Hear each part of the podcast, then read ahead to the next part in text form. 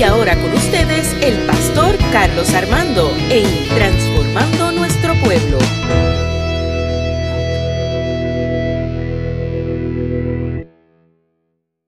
En esta noche solamente el versículo eh, primero eh, dice que Dios nos ha aceptado porque confiamos en Él. Esto lo hizo posible nuestro Señor Jesucristo.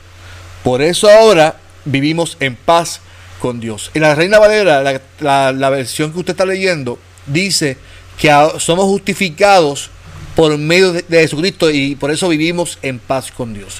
Y esa justificación por la fe que habla eh, eh, Pablo, esa justificación se refiere a, esa prueba que se hace de inocencia o bondad de una persona de un acto de, un delito o de algo, ¿verdad? Que de alguna cosa. La justificación por la fe es el proceso originado en el amor de Dios, en el amor de que cumple, que culmina en la experiencia humana cuando un pecador es declarado justo por medio de la fe en Jesucristo. Y esta, esta experimenta un nuevo camino en medio, por medio de Jesucristo, por la gracia de Dios, por la, por la misericordia de Dios. Y eso es importante que lo entendamos, porque el amor de Dios nos lleva a esa justificación. Pablo dice, oiga, somos justificados por medio no de lo que conozco, no de lo que yo pueda hacer, no de lo que otro hace por mí, sino por medio de lo que Jesucristo hizo por mí. Usted y yo somos justos, somos libres por medio de lo que hizo Dios. La justificación no es solo un logro, sino también es un comienzo de nuestras vidas. La justificación es un antes y un después. Cuando usted y yo reconocemos a Cristo, es un antes y un después porque somos libres, somos justificados de nuestra maldad. Por eso yo decía el domingo que la gracia eh, nos hace libre, pero no, nos da esa ese libertinaje que se vive hoy en día. No, eh, eh, nos da la gracia, nos da esa misericordia y esa bendición de poder seguir un camino recto ante los ojos de Dios. Porque por medio de esa justificación se nos ha encontrado inocentes ante Dios. Ya que nuestro pecado fue, castiga, fue, castigado por medio de Jesús en la cruz del Calvario.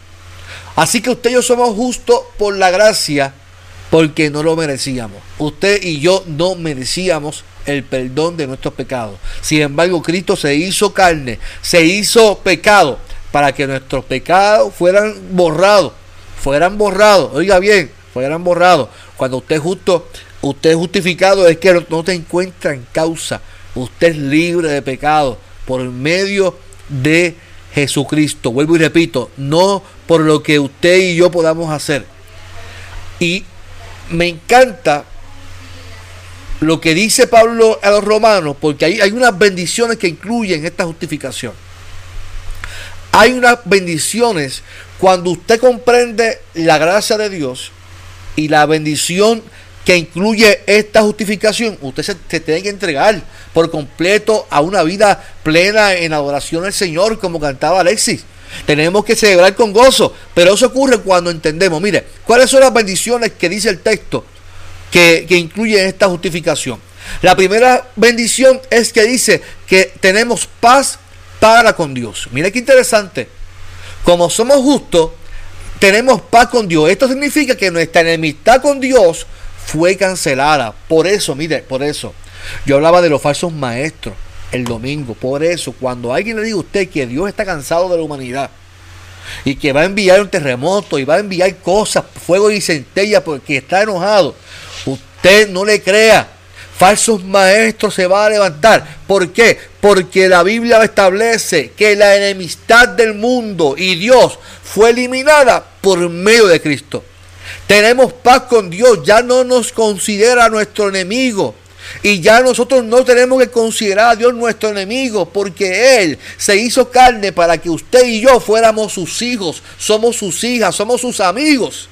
Tenemos paz con Dios. Ya Dios no es mi enemigo. Ya yo no puedo verlo como ese Dios ogro que está esperando con un, con un para darme si me porto mal. No, no, ese Dios no es el Dios que se presenta en la Biblia. Es el Dios que dice que se entregó y que por medio de la muerte de, Jesús, que por medio de esa muerte yo conseguí paz con Dios. Porque sí, mi pecado, mi pecado me enemigo de Dios.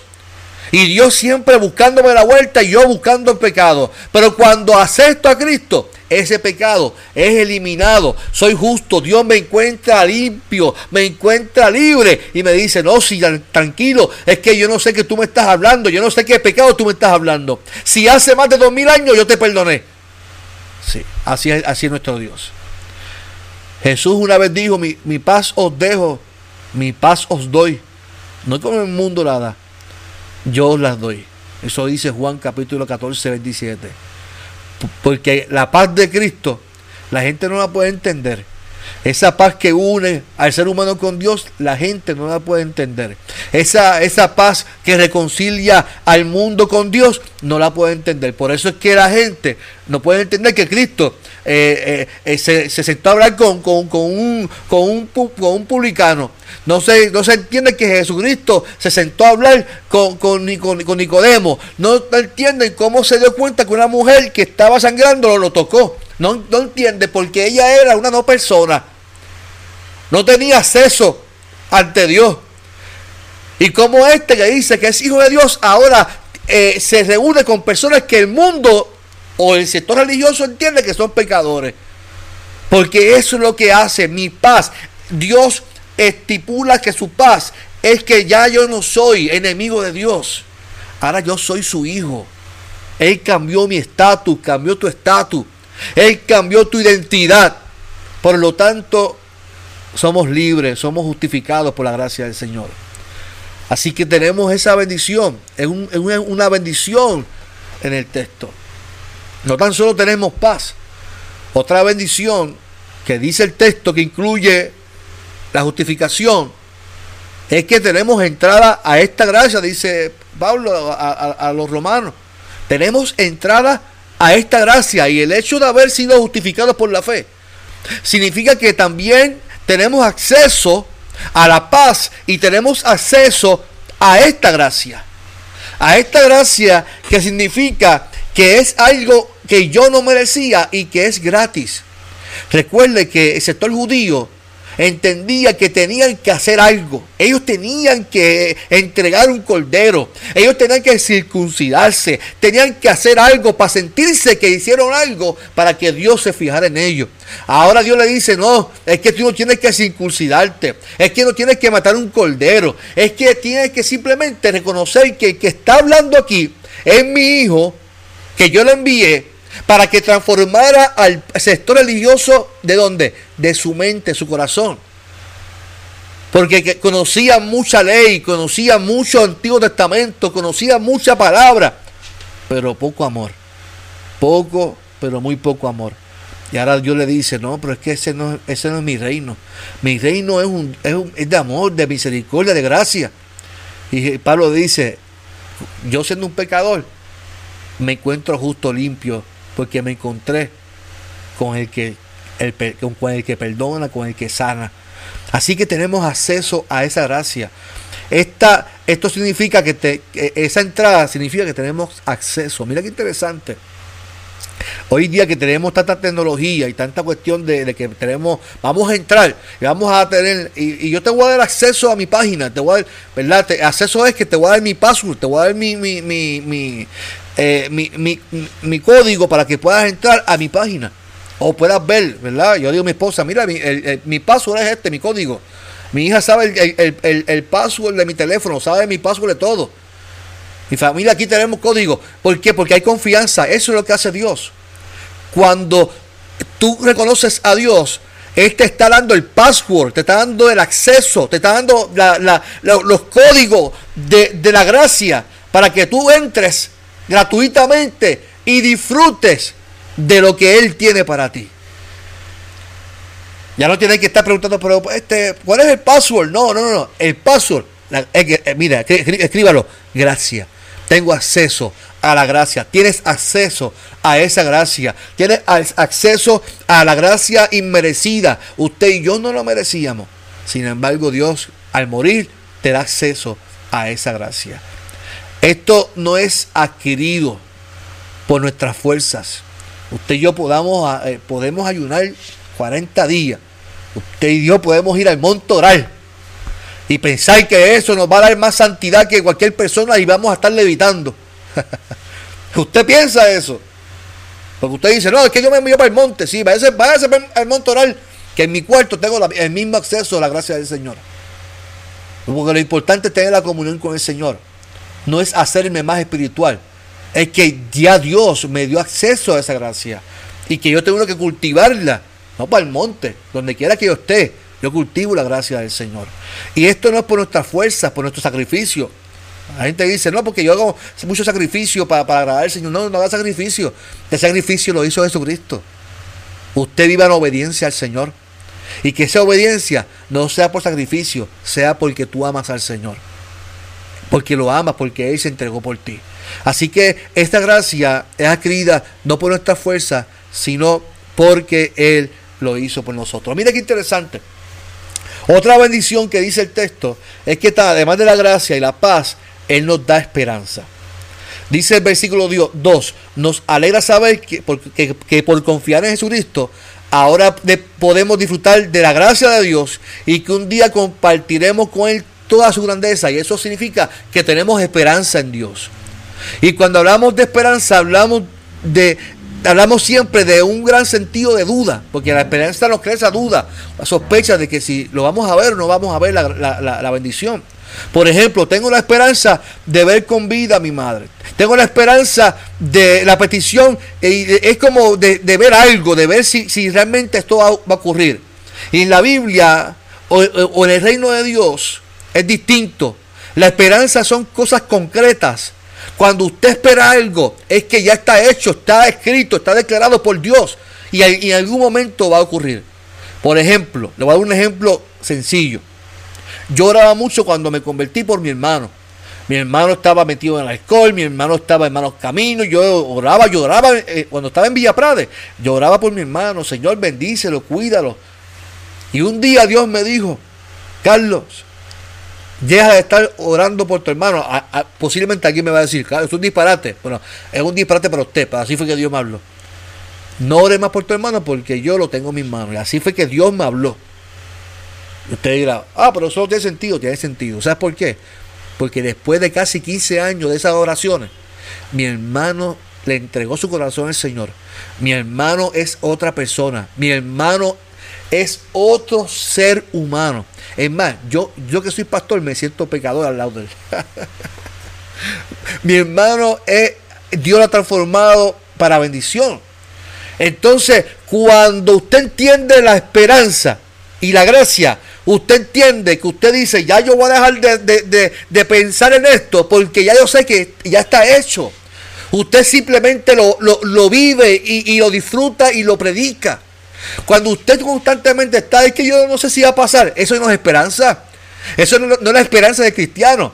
Recuerde que la esperanza es una palabra universal y todo el mundo la de esperanza. Pero la esperanza que me dice el texto es que nos dice que algún día compartiremos con Él. Y es que eso va a ocurrir. Algún día Cristo vendrá por su iglesia. Algún día Dios va a sanarte. Algún día tu milagro va a ocurrir. Algún día lo que estás esperando lo vas a ver. Pero tienes que dejar de preocuparte porque la preocupación hace un stop, eh, un stop a la bendición. Paraliza la bendición. Cuando usted se preocupa, cuando usted duda, usted está dejando su fe a un lado.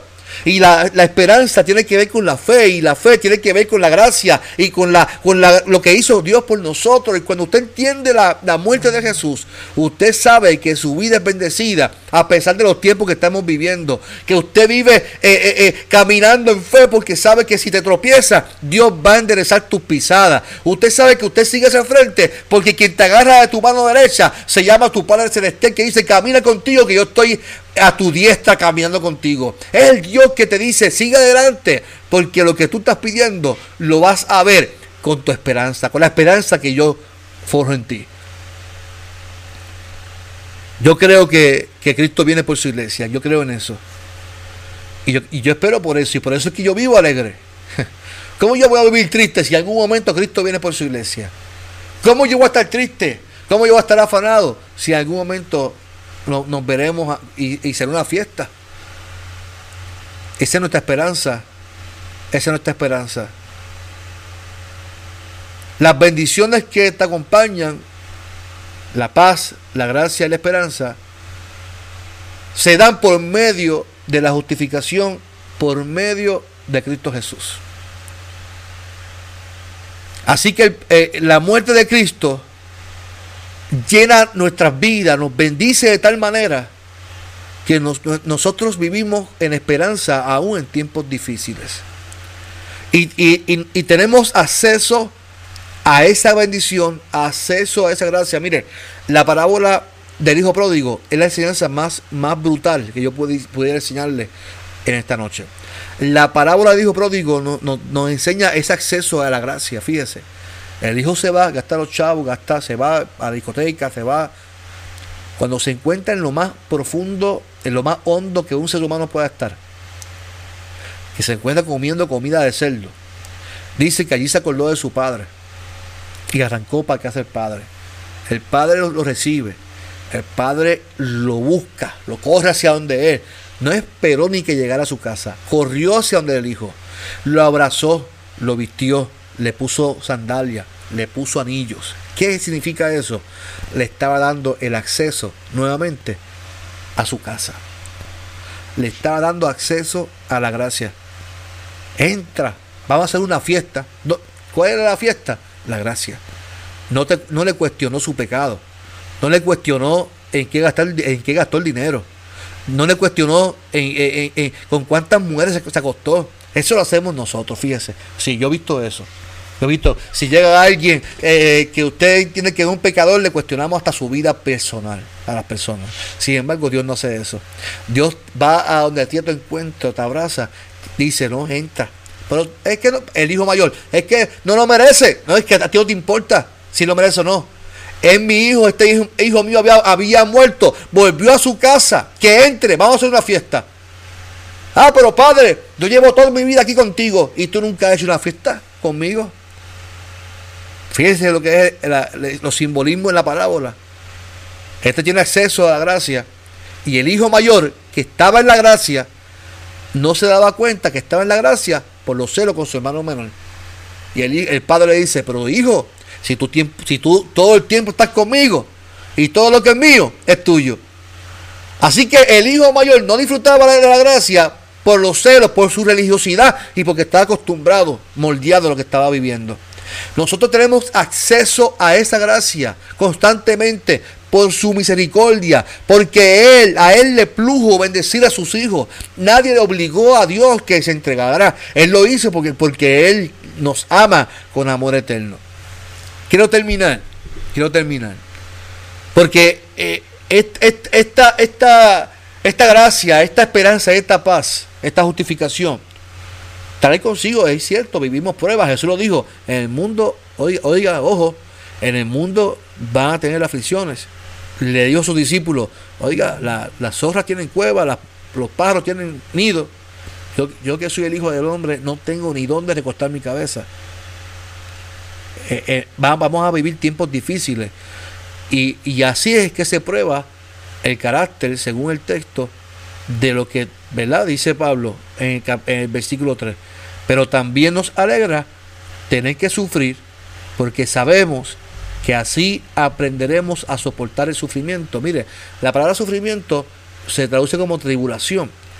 Y tribulación en griego significa tribulum, que en la palabra tribulum la podemos definir como el, trillo. Que el trillo es una herramienta en madera con una navaja o con, unos clavos eh, donde, se, donde pues, se ponía la, paja, eh, la paja y, el grano. Y el trillo lo que hacía era que dividía el grano de la paja. La, la prueba hace, la tribulación, hace que nuestro carácter sea formado. Por eso Pablo dice, nos alegra saber que por confiar en Jesucristo, ahora podemos disfrutar del amor de Dios y que algún día compartiremos con Él. Pero también nos alegra también tener que sufrir. Fíjese, Yo estoy seguro que aquí nadie me va a decir, pastor, ay, es que yo estoy tan contento porque estamos en el COVID-19. Ay, esto ha sido la bendición más grande de mi vida. nadie va a decir eso. Nadie quiere vivir el COVID-19. Nadie quiere vivir eso. Nadie. Eh, salimos con miedo. Eh, esto, ha causado mucha ansiedad en muchas personas. Sin embargo, Pablo dice, pero yo me alegro en tener que sufrir porque sabemos que así aprenderemos a soportar el sufrimiento. ¿Cómo yo soporto el sufrimiento? ¿Cómo yo aprendo a soportarlo? Viviéndolo. Y lo voy a repetir. Yo aprendo cuando comprendo la gracia de Dios y la esperanza. Recuerde, y yo he repetido en todos estos meses, nosotros no podemos vivir pensando en lo que estamos viviendo. Nosotros vivimos esperanzados, fijándonos en la promesa de Dios. Dios prometió algo en tu vida. Dios prometió algo en tu familia. No vivas en lo que no vivas conforme que tu ánimo no dependa de lo que estamos viviendo, porque si no va a vivir en estrés, va a vivir ansioso, en una crisis, este mundo se va a acabar. Ah, que no, no. Si tú vives así, va a vivir ansiedad. Si tú vives esperando la promesa, tu vida es otra y sabes que la prueba que estás viviendo es un proceso, es una etapa en tu vida que tiene la función de que en los cantazos de la vida, en las tribulaciones, podemos comprender la gracia de Dios y aprender de los procesos. Así que con, con este ejemplo del trillo podemos aprender, entender que las tribulaciones de nuestras vidas tienen un propósito. Y es que somos separados de la maldad, somos separados. Los hijos de Dios somos separados de la maldad, del grano y la paja, el trillo, la tribulación nos separa. Y los hijos de Dios disfrutamos, entendemos los procesos, los disfrutamos porque sabemos que Dios está ahí, aunque no lo podamos ver. En el silencio, aun cuando no entendamos, podemos confiar porque vivimos confiados, esperanzados.